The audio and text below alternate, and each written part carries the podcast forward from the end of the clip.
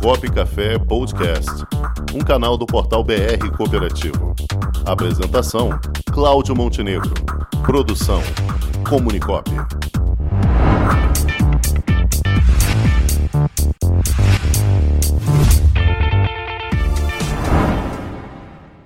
E ele já está aqui, Paulo Campos. Boa tarde, mestre.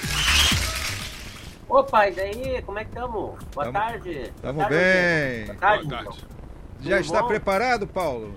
Estamos tentando, sempre, todo dia. Fique Isso é preparado como para logo mais. Criança Hoje o bicho vai pegar. É, pelo amor de Deus, nem me fala. Flamengo e Isso, Grêmio, hoje à noite. É. O Filipão, é, Filipão vai ser campeão, eu quero ver. Mas vamos adiante, não dá nada. Tá certo. Barbaridade. É um piadinho. Vamos ver o que é que vem O por aí. Renato- Mas, Paulo, vamos voltar à realidade. O que é que você nos traz? Seguinte, vamos, eu, vamos falar da tributação, tá? Eu trouxe dois assuntos aí sobre créditos tributários para as cooperativas, tá?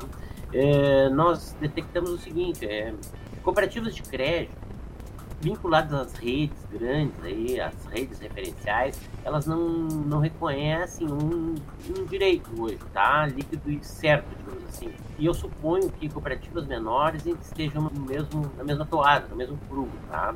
Basicamente, o primeiro tema é o PIS, o recolhimento do, do PIS, da contribuição para o Programa de Integração Social, sobre a folha de pagamento das cooperativas de crédito. Tá?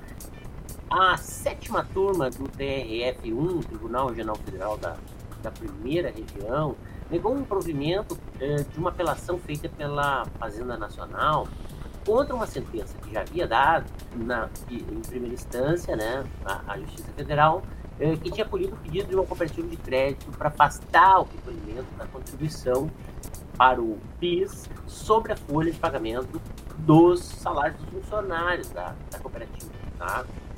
Mas a sétima Câmara, esta, no mesmo julgado, ela garantiu o direito à restituição e à compensação dos valores indevidamente recolhidos nesse título, né?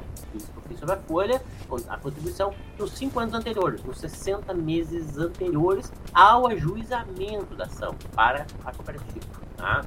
Quem foi o relator ele foi o desembargador eh, José Amilcar Machado. Tá? E ele diz o seguinte, tá? O entendimento do DF1 é no sentido de que não há incidência da contribuição sobre a folha salário das cooperativas de crédito, tá? A a contribuição, essa contribuição, é, ela não pode ser exigida é, com fundamento lá numa lei cha- é, 9.715/98, porque não se aplica, aquela lei não se aplica a espécie de cooperativa.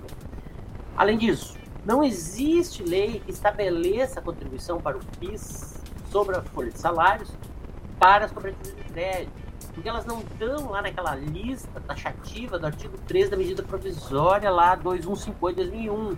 E aquela medida provisória tem força de lei, tem força de lei, tá? E a legislação específica que regula a matéria.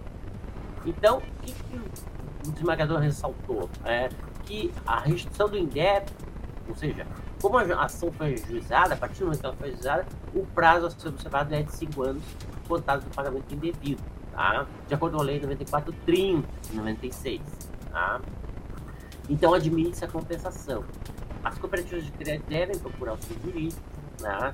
Os respectivos jurídicos, contadores, fazer o levantamento e eh, buscar a compensação ou restituição dos últimos 60 meses, já deixando de pagar no mês seguinte.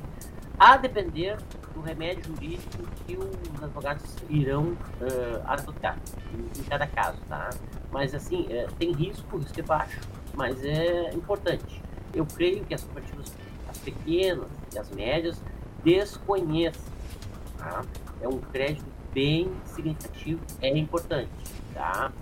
O segundo, rápido, tá? O ISS. Tem uma lei lá de 2016, uma lei complementar 157, que teve alterações dadas por, por outra lei complementar de 2020, que trouxe alterações no conceito de domicílio fiscal para fins do recolhimento do ISS, onde as operadoras de plano de saúde e as administradoras de cartão de crédito eh, tese iriam eh, recolher o ISS com base no domicílio do tomador. Na prática, aviltante para as cooperativas, especialmente as cooperativas de trabalho médico operadoras de plano de saúde. Porque você teria que ter um sistema, você imagina o seguinte, você teria que ter um sistema, tecnologia que contemplasse mais de 5 mil municípios do país, tá? porque você teria que fazer um recolhimento do ISS com base no tomador. E, e aí o, o, usuário do plano de saúde mora numa cidade lá, Tucunduva, Uruçanga, sabe Deus o nome, pode ser lá, com 3 mil habitantes, teríamos que ter a legislação do ISS daquela região dentro da tecnologia, mapeando para poder fazer o recolhimento. E aí você tem que pensar que nem todos os municípios teriam tecnologia, teriam tecnologia muito feito no papel. Então a cooperativa teria que recontratar um contador local lá ou fazer ou dar uma procuração de preposto para o cara ir a balcão emitir uma guia para recolher um ISS de um usuário que mora lá. Tá? Então, imagina a bagunça disso. Foi impetrada uma ação é, declaratória de inconstitucionalidade tá, no STF e, e, que suspendeu os efeitos das leis complementares. Então, por enquanto, as coisas permanecem como estão, tá? Em razão da arguição de inconstitucionalidade. É importante, tá? então fica, permanece como está o ISS. Se o STF decidiu, que eu acho difícil, pela manutenção das leis complementares, nós teríamos um, um manicômio uh, operacional dentro do manicômio jurídico tributário que nós vivemos. Né? Eu não, não, vejo como eh, não vejo a menor possibilidade de execuibilidade. Tá? Então seria esses dois pontos hoje, tá? Ok, isso aí já, Ademais, dá, pano, isso já dá pano pra manga, né, Paulo? Ah, não tem como. Você imagina, não tem, não tem como. Não é impossível você contratar um, um, jurídico, um contador que tem conta de 5 mil municípios. Mas não saber Nossa, o, que cada um recolhe, como é que recolhe, os, não, não, o que, é, que é, humanamente impossível, é.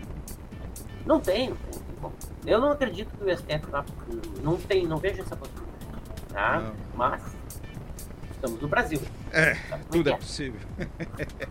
tudo, tá bom, então? Tudo é possível. Tá bom, Paulo. Tá. tá ótimo. Muito obrigado mais uma vez pela sua participação. Espero voltar com ótimas notícias rubro-negras para você. Meu Deus. ok, Obrigado. esse foi Beijão, Paulo Campos, nosso consultor no quadro E Agora um Dirigente. Forte abraço, Paulo. Até a próxima. Um abraço. Um abraço. Tchau. Tchau. Com o esporte aprendi que cooperar é a grande sacada e que as maiores vitórias vêm quando a gente se une. No cooperativismo também é assim. Mais do que um modelo de negócio, o COP é um jeito diferente de empreender e está espalhado por toda parte do campo à cidade, nos produtos e serviços, facilitando a nossa vida e gerando renda para muita gente.